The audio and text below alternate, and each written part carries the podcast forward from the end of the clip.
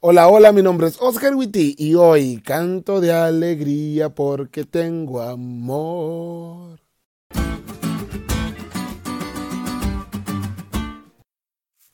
¿Alguna vez has estado tan contento que te pones a cantar?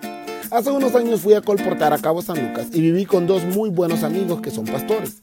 Desde que llegué me involucré con los jóvenes de las iglesias y pronto estaba capacitando a su directora de jóvenes para hacer un grupo pequeño juvenil relevante.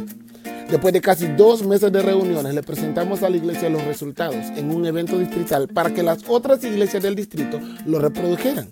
Pero como buenos pastores estábamos estresadísimos y la tensión de que todo saliera bien por poco nos estaba sobrepasando. No sé si alguna vez te has sentido así, que estás tan tenso y o estresado que hasta el hambre se te quita. Bueno, así estábamos nosotros. Y eso, que eso de que se me quita el hambre casi no me pasa. ¿eh? Pero al final de todo fue un éxito muy genial. Dios fue bueno y la iniciativa se pudo reproducir en todas las iglesias. Pero ese día terminamos muertos. Y como había unos sociales antes de que volviéramos a casa, cuando por fin llegamos a casa, nos morimos. Y al día siguiente todos teníamos cosas que hacer. Así que hasta en la noche pudimos hacer feedback del evento del sábado. Estábamos muy contentos. Entre los tres hablamos de lo que Dios había hecho a través de nosotros y cómo había reaccionado la iglesia. Había sido una victoria padrísima. Pero aunque estábamos tan contentos y tan agradecidos, hubo algo que hicimos que se salió del, del guion. Empezamos a cantar.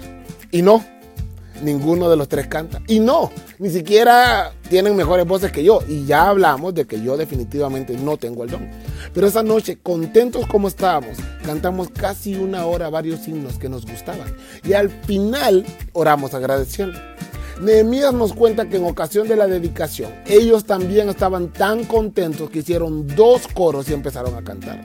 El versículo 43 del capítulo 12 de Nehemías dice que estaban tan contentos que el alborozo en Jerusalén se oía desde lejos. La felicidad de ver que Dios había cumplido los hizo cantar. La felicidad de ver que Dios ganó de nuevo los hizo cantar. ¿Te ha tocado ver en tu vida alguna, alguna ocasión algo tan especial de parte de Dios que te den ganas de cantar?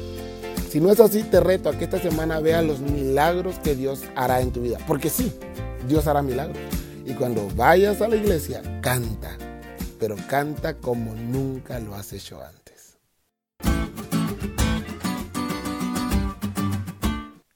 ¿Te diste cuenta lo cool que estuvo la lección? No te olvides de leerla y compartir este podcast con todos tus amigos. Es todo por hoy, pero mañana tendremos otra oportunidad de estudiar juntos.